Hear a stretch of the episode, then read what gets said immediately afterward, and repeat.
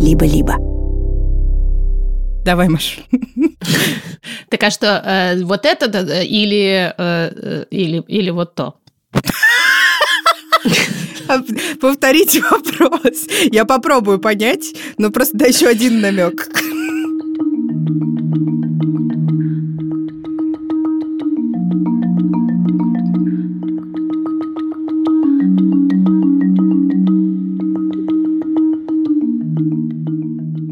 Да, давай запикивать слова баба и ягодка. Роскомнадзор. Наш внутренний Роскомнадзор. Ну что, Здравствуйте. привет. Маша не может продрать глаза. Да. Это подкаст «Никакого правильно» студии «Либо-либо». Меня зовут Ксения Красильникова. Меня вроде бы Маша Карнович-Вова, но я еще не уверена, я не проснулась. Сегодня мы Аллегро и Адажио российского подкастинга, и похоже, что трехчасовая разница между Тбилиси и Любляной очень подходит под это представление. Я Адажио. А я Аллегро, потому что у меня почти полдень. А у Маши, соответственно, нет 9 утра. Нет девяти у меня утра. О чем мы сегодня поговорим? О старости. Да, о молодости, о старости, зрелости, что там еще бывает? Детство, отрочество, юность. И Лев Николаевич Толстой. В этом эпизоде забанены слова «баба», «ягодка», И Толстой. Баба, ягодка, Толстой.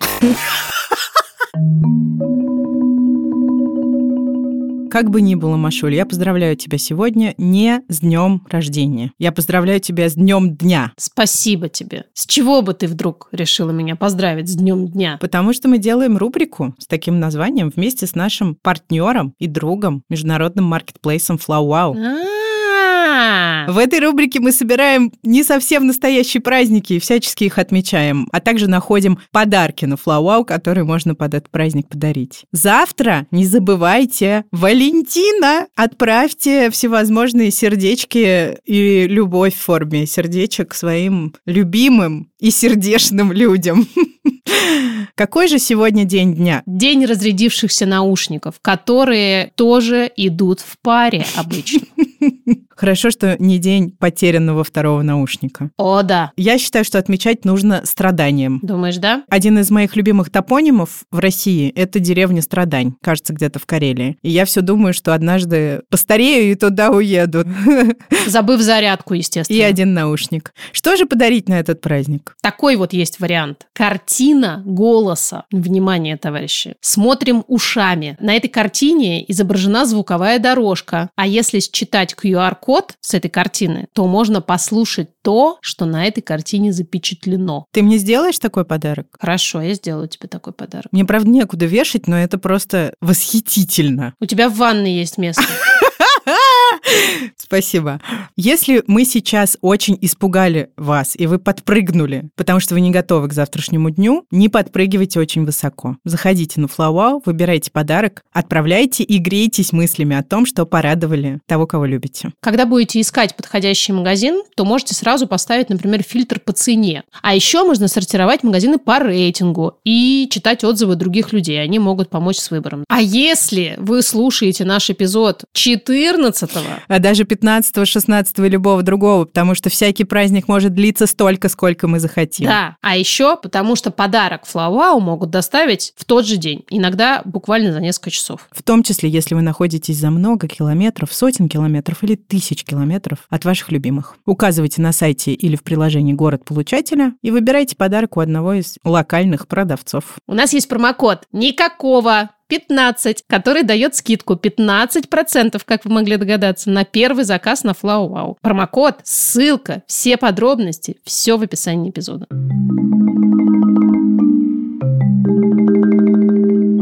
Мы хотим поговорить про возраст, про его восприятие, про то, как мы в разных возрастах живем, какой ассортимент жизненных опытов, сложностей и всяких особенностей можем наблюдать в разных возрастных группах или не можем. О возрасте и ментальном здоровье, о возрасте и патриархате, о возрасте и дискриминации.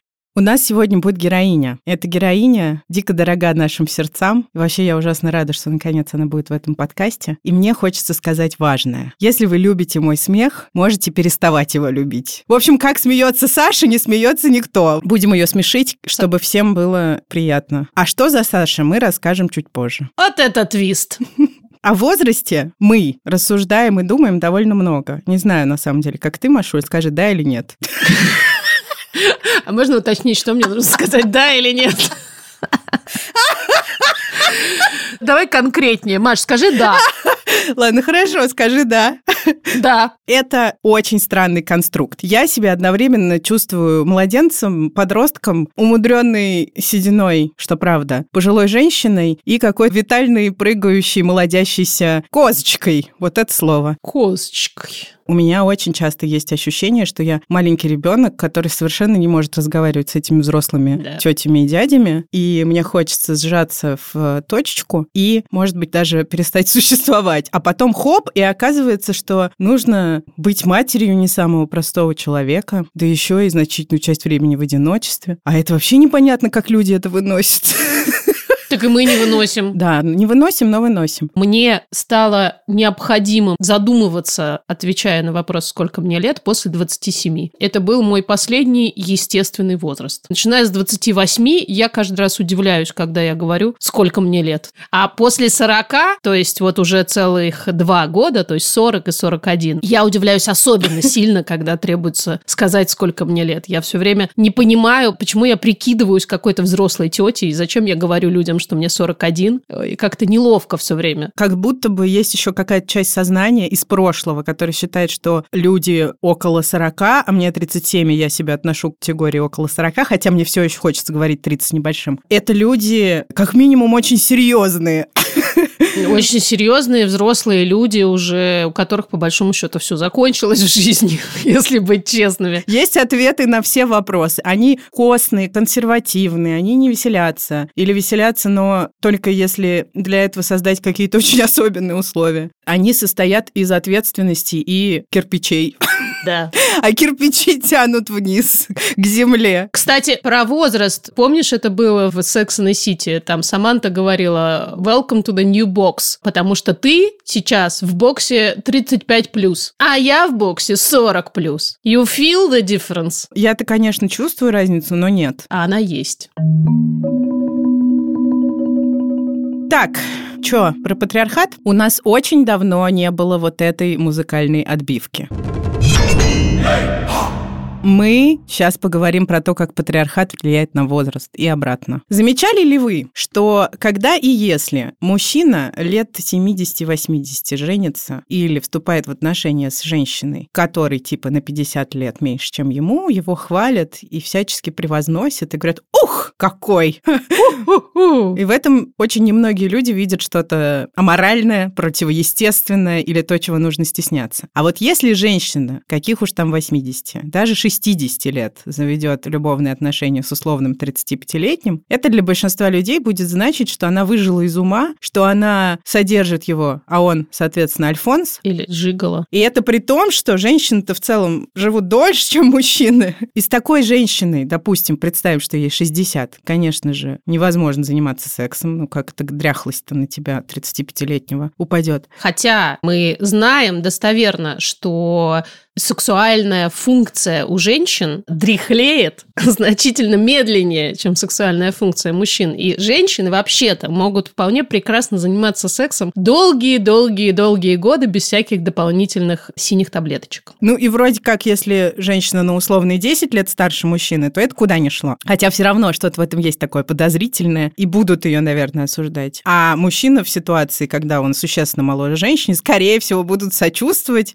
считать его каким-то слабым, безвольным, продающимся или сумасшедшим, или предполагать, что у него автоматически есть молодые любовницы в количестве. Или что он гей. Да, или что он гей. Есть такая штука, что жена Эммануэля Макрона, президента Франции нынешнего, старше его на 24 года. Я узнала об этом недавно. И это, конечно, вызывает массу предрассудочных пересудов. Мало кто это одобряет, правда? Но у всего этого, моя дорогая товарка и коллежанка, Я твоя подружка. и подружка. У этого, как ни странно, есть надежная такая биологическая основа. Кошмар. Да, об этом нам рассказывает Дэвид Бас. Он профессор психологии Техасского университета. И он очень-очень-очень много лет занимается эволюционной психологией. И ему стало интересно, как же люди выбирают партнеров себе по жизни. Когда он понял, что у него недостаточно для этого информации, он организовал огромное международное исследование кросс-культурное. Ему было важно понять, как отличаются, не знаю, традиционные южноафриканские племена от жителей Финляндии. Они собрали информацию по 37 разным культурам и посканили их по одинаковым вопросам. Как кто кого выбирает. И что они выяснили? Что все женщины во всех культурах, практически с небольшими-небольшими исключениями, имеют тенденцию выбирать мужчин старше себя, чего у мужчин не наблюдается. И все это, конечно, связано с понятием ресурсов. Самых разных. Если совсем прямо уходить в природу-природу, то возможность прокормить себя и будущее потомство. Но я думаю, это не работает с э, разницей в возрасте в 50 лет в пользу мужчины. Нет, не работает. Это, по идее, разница 50 лет в пользу мужчины должна женщину отталкивать, потому что на биологическом уровне мужчина стареет, его сперма уже не молода, а значит, ничего хорошего с собой принести не может. Но вот здесь как раз уже вступает больше, да, социальное влияние и тот самый патриархат, потому что, вероятнее всего, этот мужчина обладает какими-то значительными экономическими ресурсами или статусом. И почему же, собственно, когда все происходит в обратную сторону, это вызывает в лучшем случае сочувствие, но чаще всего презрение и брезгливость. В современных западных обществах, говорит нам Дэвид Басс, доход обычно увеличивается с возрастом. Доход как общее понимание вообще всех ресурсов. И такая тенденция свойственна не только западному миру. В традиционных немодернизированных культурах более высокий статус имеют те мужчины, которые старше. А в племени Тиви в Нигерии мужчине, как правило, должно быть не менее 30 лет, чтобы он получил статус, дающий право вообще завести первую жену. Поэтому, что в традиционных культурах, что в современных западных, когда мы видим молодого мужчину, который находится в отношении с возрастной женщиной, это означает, что это низкостатусный мужчина, который не мог получить себе ту жену, которую он хотел. Наш древний мозг по-прежнему хочет безопасности и ощущения того, что у нас есть беспрепятственный доступ к ресурсам. Понятно.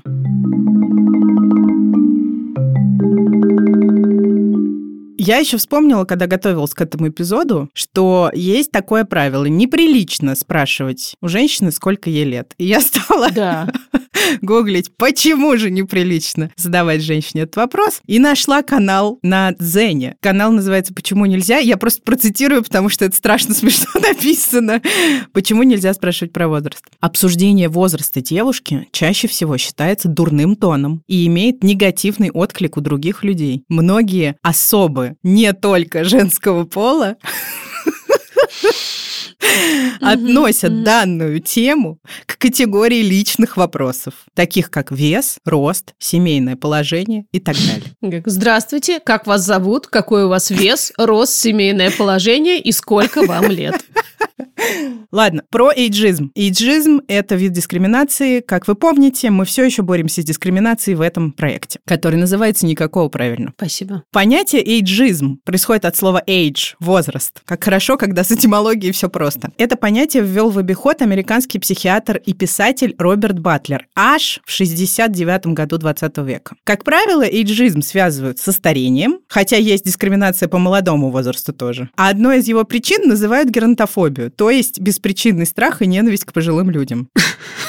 Мгм. Примеры стереотипов, которые существуют насчет возраста женщин, начиная от 20 и заканчивая 60 годами. Давай, Маша. В 20 лет тебя не возьмут на работу, потому что ты соплячка, и ничего еще о жизни не знаешь и не умеешь. В 25 лет ты столкнешься с декретофобией и все равно будешь казаться, например, работодателю недостаточно опытной для хороших должностей, а старшим родственникам недостаточно опытной для высказывания жизни. В 30 ты старородящая, и где твой дом дом полная чаша, вообще-то, если у тебя, собственно, нет детей и семьи. И это подозрительно и вызывает какие-то уже неприятные чувства. А если у тебя все в порядке, есть семья и дети, то ты стопудово будешь с ними всеми сопливыми сидеть дома бесконечно, а работать не будешь. В 40 лет твое резюме, если ты откликаешься на вакансию, удалят с большой вероятностью. В 45 так вообще. И никто, во всяком случае, насколько я знаю, в России с подобной дискриминацией не борется, хотя было законодательно запрещено несколько лет назад указывать возраст в вакансиях, никак угу. это не проконтролировать. И в этом же возрасте гинеколог вполне может сообщить тебе, что надо было рожать, если ты не родила, или вы же рожали, чего вы хотели. В 60 врач не отправит на МРТ, объяснив, что у всех пожилых болит спина и ничего тут не поделаешь. Короче, мы живем в мире, где абсолютно любой возраст женщины чем-то да плох. Каждый по-своему, но точно плох. Что же говорят нам данные исследований и опросов? В 2014 году ученые Университетского колледжа Лондона провели опрос среди англичан. Англичане участвовали старше 52 лет. И были две возрастные группы. 27% респондентов в возрасте от 52 до 59 сказали, что сталкивались с дискриминацией по возрасту. А в более старшей группе от 70 до 79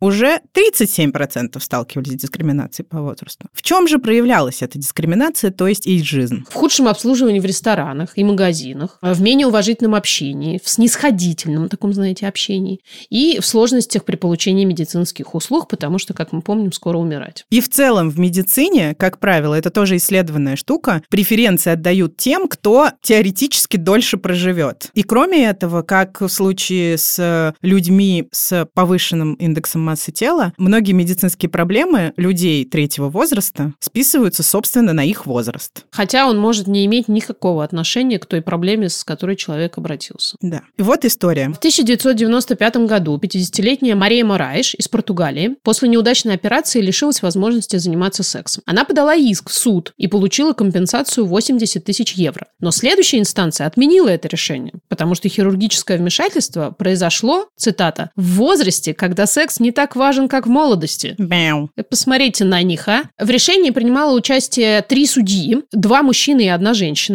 и все они были старше 50. Ну, то есть судили по себе, очевидно. Да, очевидно, очевидно. И лишь в 2017 году Марии удалось протестовать это решение в Европейском суде по правам человека, судьи которого сочли отмену компенсации связанной с устаревшими стереотипами о том, что женская сексуальность имеет значение только в контексте деторождения, то есть в молодости. Логика, видимо, действительно была такая, что раз тебе больше 50, то твоя репродуктивная функция бесполезна.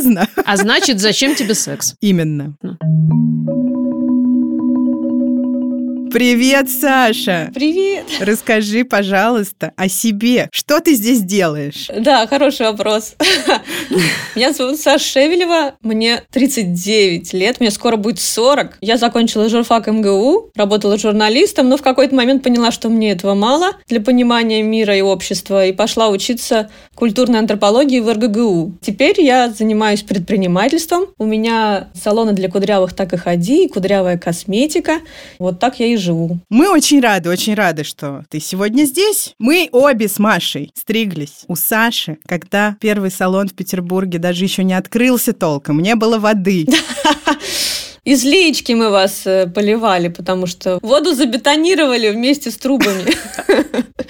Саш, ты писала книгу про возраст? Да, в какой-то момент меня очень сильно заинтересовала тема взросления, потому что было непонятно, мы уже взрослые или еще не взрослые. И так как я журналист, я решила провести журналистское расследование по этому поводу, опросить людей, которые занимаются возрастом, прочитать книжки по этому поводу. Ну и так как у меня был бэкграунд по антропологии, я, в принципе, понимала, как это можно сделать. И я собрала больше 50 интервью с людьми от 30 до 40 лет из разных регионов России, чтобы понять, чувствуют ли они себя взрослыми, не чувствуют, какая у них жизненная траектория, что повлияло на их ощущения, и чтобы понять, как кристаллизируется ощущение взросления. Действительно, понятие взросления стало, ну, как вы любите тоже это словосочетание, социальным конструктом,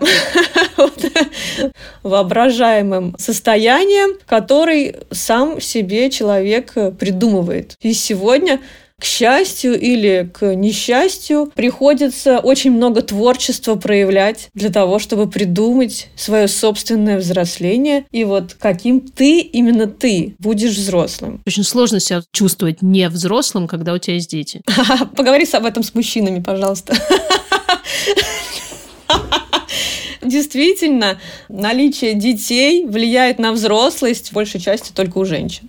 У мужчин как-то угу. это, знаете, Ну, да, там, это не является такой рэперной точкой, когда все, молодость да. прошла, нас нагнали будни. Да, женщины редко разворачиваются и сваливают туман от своих детей, а мужчины не очень редко. А скажи, пожалуйста, Саш, какой основной вывод твоего исследования? Ну, во-первых, возраст – это не что-то такое цельное. Есть биологический возраст, есть социальный возраст и есть психологический возраст. Если с биологическим и социальным все более-менее понятно, но вот с психологическим психологическом больше всего, конечно же, проблем. Да, родительство – это один из показателей взросления. Но, во-первых, не у всех. А во-вторых, люди становятся родителями в совершенно разных возрастах. Вот э, я стала э, мамой в 24 года. Я не могу сказать, что вот так вот, оп, в 24 года ты такой раз и проснулся взрослым. Да, ты очень сильно переживаешь, что твоя жизнь не будет прежней, но взрослой я себя не чувствовала. Угу. Я скорее чувствовала себя себя уставшей, замученной и не собой.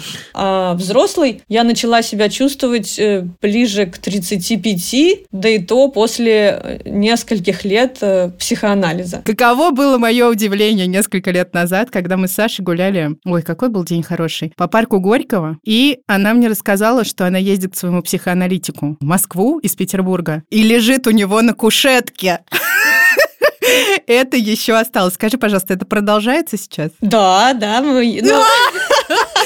Ну... Не знаю, у вас предрассудок какой-то по поводу психоанализа. Да, Все да, так и да. есть. Если бы не психоанализ, я бы больше прожила вот в этом ощущении, кто я. Все, что у меня сейчас есть, все богатства, не знаю, мои духовные и материальные, все, всему я обязана психоанализу. Я всегда это помню. Вот так вот. Вот так вот. Хорошо, давайте так. Сколько, Маш, тебе сейчас внутри?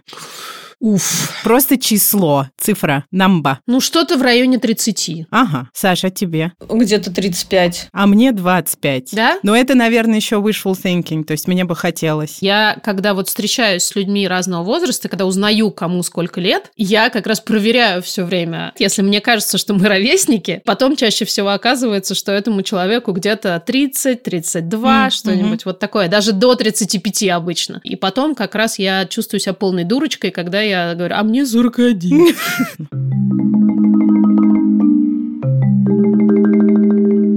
Психотерапия и психоанализ помогают, во-первых, сепарироваться. И надо понимать, что пока вы не сепарируетесь, вы не сможете повзрослеть. Есть сепарация от отчего дома. Это когда вы понимаете, что дом родителей – это не ваш дом. А вторая сепарация, про которую забывают очень часто – в 20-25 э, лет мы очень сильно зависимы от мнения своей референтной группы, чаще всего друзей, с которыми мы тусуемся, и мы не видим в этом ничего зазорного. Что подумают друзья? А если я брошу эту работу? А если я не буду работать в журналистике за 60 тысяч рублей? А что они скажут, да? А что обо мне подумают в Фейсбуке, что обо мне напишут? Вот это тоже очень, на самом деле, сковывает и мешает тебе двигаться дальше, взрослеть, выбирать свой собственный путь. Ох, а когда ты становишься старше, то ты уже не так оглядываешься на мнение других людей. В силу чего? В силу того, что ты обрела много опыта? Слушай, вот на самом деле вопрос э, привилегий возраста меня очень сильно заботит. Я вообще считаю себя таким age-позитивистом. К привилегиям возраста относится прежде всего то, что мы богаче, чем мы были в 18, 20, 25. И это касается людей среднего и старшего возраста по всему миру. В «Экономисте» я читала статью про британскую экономику, что большая часть имущества сосредоточена в руках там 40-50-летних. У 20-30-летних нет ничего, у них нет денег даже, чтобы взять ипотеку, потому что ипотека неподъемная. В Америке Америке все то же самое. И вот этот разрыв имущественный между пожилыми и молодыми, он с каждым годом становится все сильнее. Второй поинт, что у нас очень много социального капитала. Вот сегодня в точке вашего возраста, чтобы создать любой проект, начать новую работу, найти инвесторов, найти каких-то коллег, найти людей, которые вам помогут сделать что-либо, вам просто достаточно в сторис написать, ребята, даже если у вас 300 друзей, ребята, посоветуйте мне дизайнера, HR-консультанта, финансового аналитика, и вам сразу же дадут людей. Вы включены в эту инфраструктуру. Для молодого человека это просто терра инкогнито. Ему придется все с нуля. И пока он эти связи наработает, пройдет 10 лет. В-третьих, я все-таки считаю, что мы сейчас выглядим лучше, чем в 20 лет. Извините меня. Пожалуйста. Это good point. Извините меня, пожалуйста, но когда люди в Инстаграме, в Рилсах, особенно мужчины, вот эти гуру-психологи рассказывают, что у женщины ее ценность с 18 лет с каждым годом падает, я хочу рассмеяться, потому что я хочу показать этим ребятам лысым, как я выглядела в 18 лет, да? И как ты выглядишь, да, там в 39, там в 35. И еще один мой поинт, что с возрастом все-таки сексуальная жизнь становится лучше. Потому что секс в 20 лет или в секс в 18, не дай бог. Да, в 18 так себе. Вот я не хочу секс в 18 даже вспоминать. Интересно, что массовая культура тоже начинает про эти привилегии возраста говорить. И это очень круто. Но единственная, конечно, проблема, что там в какой-то момент начинается менопауза, а перед менопаузой, пременопауза, она наступает в районе 44-45 лет. Это состояние, оно, конечно, очень сильно психологически на женщину влияет. Уходят силы, уходит энергия. У тех, у кого они были. Появляются вопросы, кто я, что я, женщина ли я еще и так далее. В этом возрасте нас биология начинает подводить. Но при этом, в отличие от наших мам и отличие от наших бабушек, у нас есть доступ к гормональной заместительной терапии.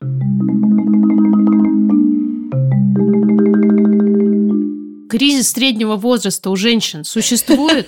Вообще средний возраст – это не 30, это 45-50. Кризис среднего возраста – это когда система начинает тебя выдавливать. Социум начинает тебе говорить, что ты уже больше пожилой, иди там внуками занимайся.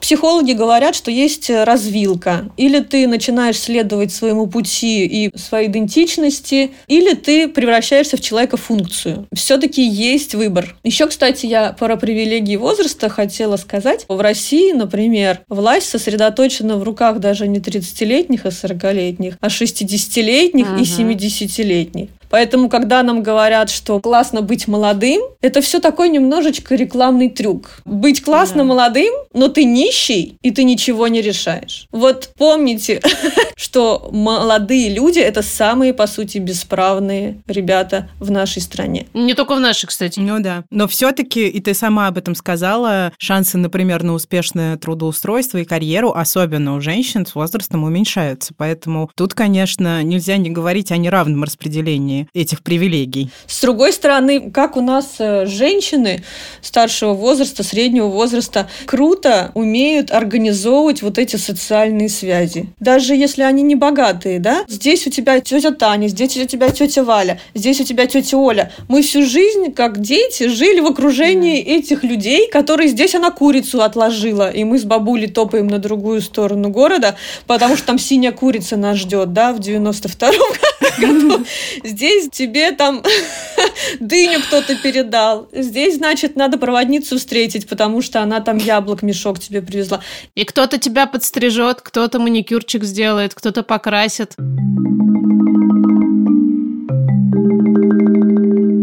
Мы сейчас послушаем ваши истории. Мы их старались подбирать так, чтобы представить ассортимент возрастов, начиная от юного и заканчивая зрелым.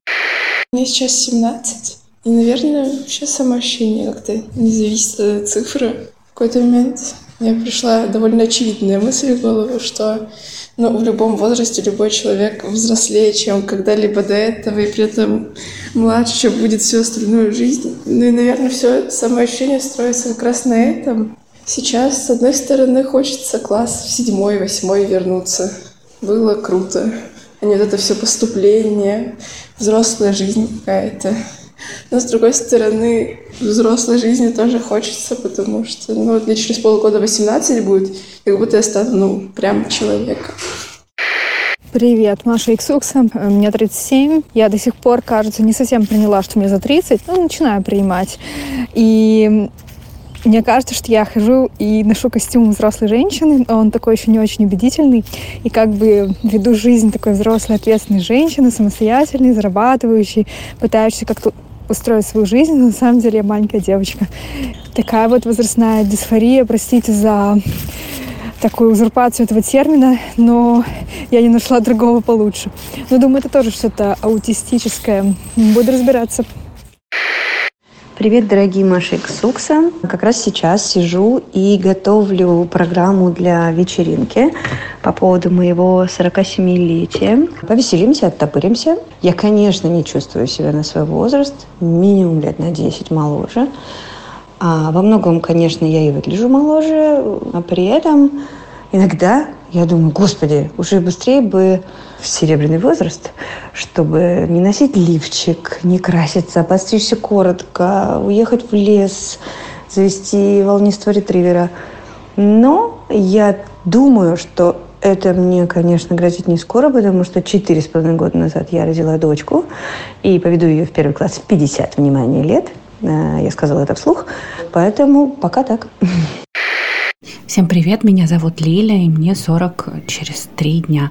У меня две позиции на восприятие своего возраста. С одной стороны, конечно, бывает ужасно приятно, когда какие-то новые знакомые или коллеги искренне страшно удивляются, узнав, сколько мне лет. Ну, типа, я не выгляжу на свой возраст, конечно, это очень радостно и приятно. Есть вторая позиция, которая не такая радостная, но при этом внутри нее гораздо-гораздо спокойнее. Когда я начинаю своему любимому мужчине, который, к слову, младше меня на 9 лет, его зовут Непрохор, вздыхать, что, о, боже, что же происходит, я старею, что ли? Он говорит, да, да, ты стареешь, и что в этом плохого? Это нормально, это жизнь. И мы еще посмотрим, кто кого передушнит, пока лидирует мой противный подросточек. Офигеть. Блин, что же такое чувствовать себя на свой возраст? Никто не знает. Кто сказал, как нужно чувствовать себя в том или ином возрасте? Никто ничего не сказал, можно только проследить какие-то закономерности, то они не универсальные. Вот такие мои выводы. А ваши коллеги? Хочется напомнить, что нет такого возрастного этапа, где все классно и от тебя ничего не требуется. Если говорить про первую слушательницу, которой 17 лет, которая говорила, что ну вот что-то как-то сейчас не очень, а вот в восьмом классе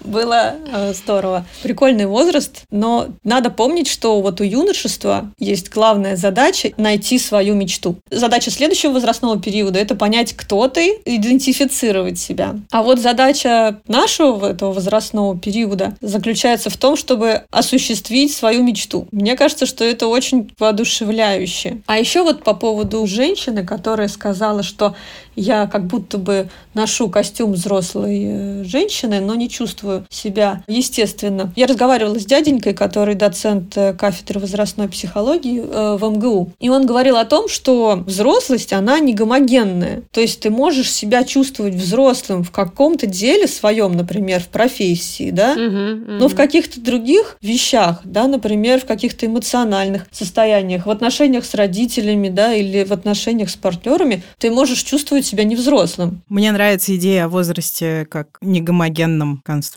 как о негомогенной сущности. Негомогенной, красиво. Негомогенный. Да, но видите, мы, когда становимся старше, люди как-то бравируют тем, что они не выглядят или не чувствуют себя на свой возраст, и это считается достижением. Да. Потому что вот этот эйджизм, даже внутренний эйджизм, он очень силен, особенно в восточноевропейской культуре, и в частности он направлен против женщин. Потому что не выглядеть на свой возраст считается доблестью. Потому что когда ты выглядишь на свой возраст, это как будто бы ты проиграла, ты плохо старалась. И это, опять же, часть вот этого мифа о красоте, о котором так любят говорить феминистки. На самом деле ничего плохого нет, чтобы выглядеть на свой возраст. И мне кажется, что люди начинают это понимать. Но, конечно же, мы боимся своего возраста, потому что экзистенциально возраст э, связан со смертью. То есть, чем старше мы становимся, тем э, сильнее мы вспоминаем каждый раз, что в принципе осталось-то немного.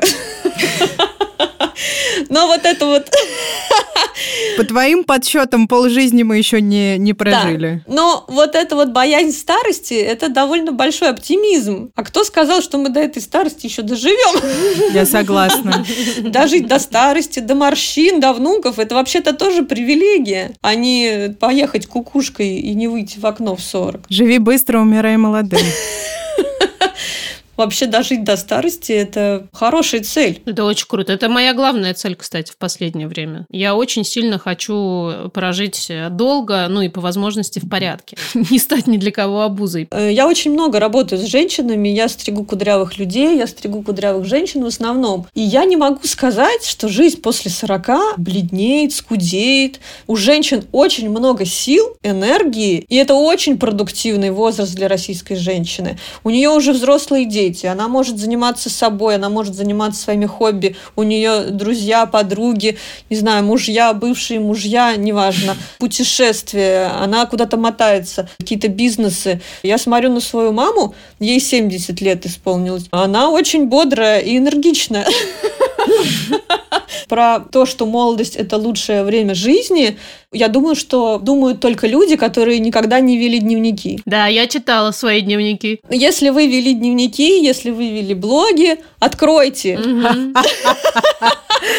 Вспоминается наш ЖЖ. Откройте свой ЖЖ, да, когда вам было 18, когда вам было 19. Какая тоска, какая беспросветность, какая драма, какое удивительное депрессивное состояние. Слушай, я вспомнила свой пост в ЖЖ, когда мне было, ну сколько получается, да, наверное, 18-19.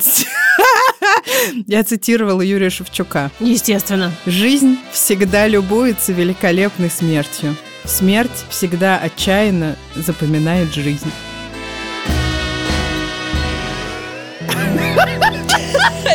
Как вам такое?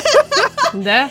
Отличный просто эпилог к нашему выпуску. Но действительно, мы очень быстро забываем, как мы плохо себя чувствовали в 18, 19, 20 лет. И вот только-только психологическое благополучие человек к 25-27 годам обретает, да и то, если у него была поддерживающая, не травмирующая семья.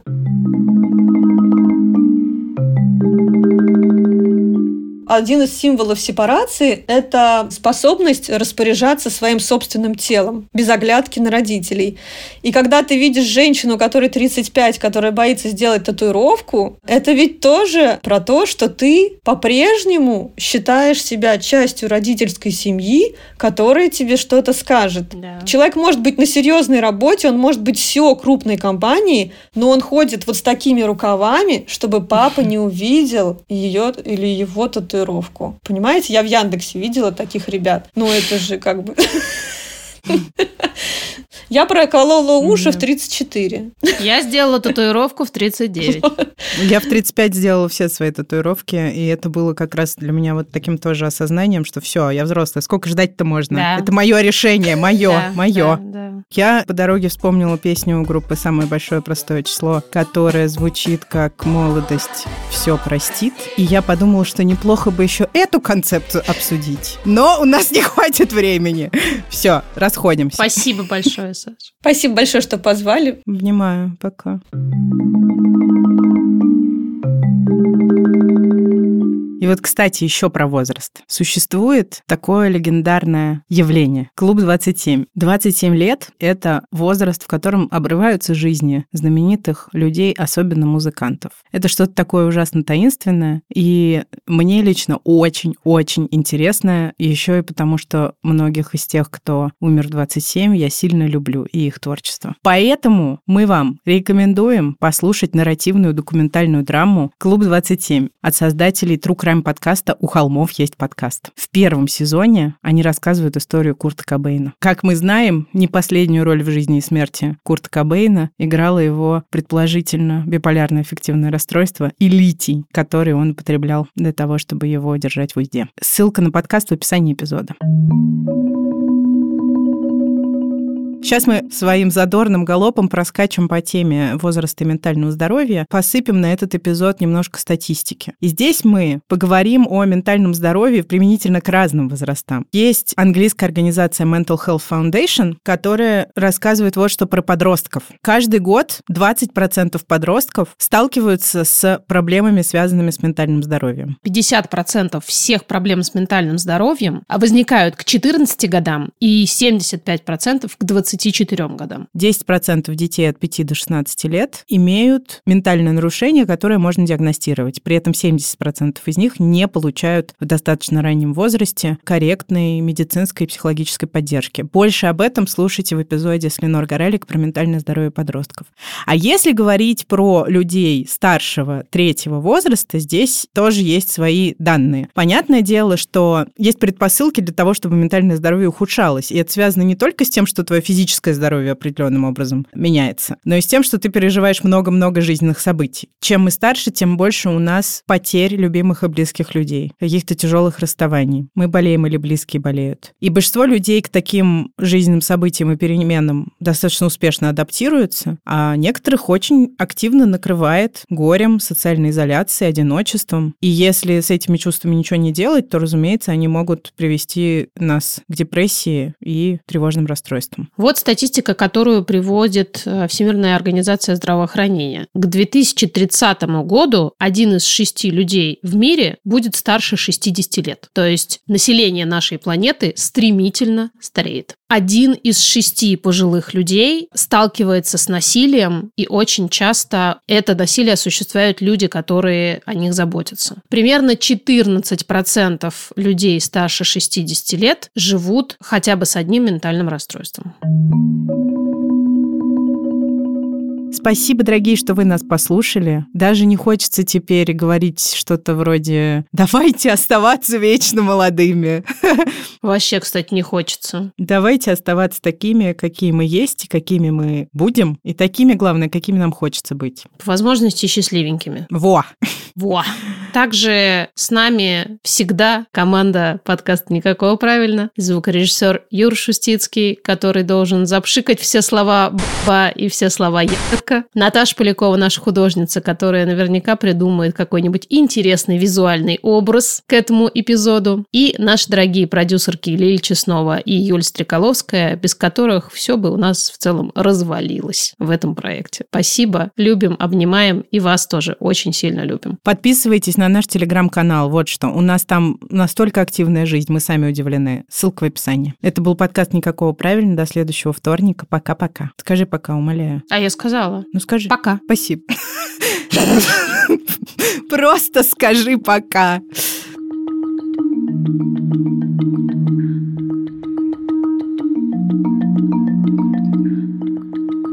Как дела, милая? Ты меня спрашиваешь? Я тебя спрашиваю. Про Машу я знаю. Со мной она уже поговорила. Я предлагаю, чтобы ты сначала нам выдала свою мудрость. Расплещи на нас. Так а что рассказывать? Подождите, Да. пока не плещи, подожди. Да.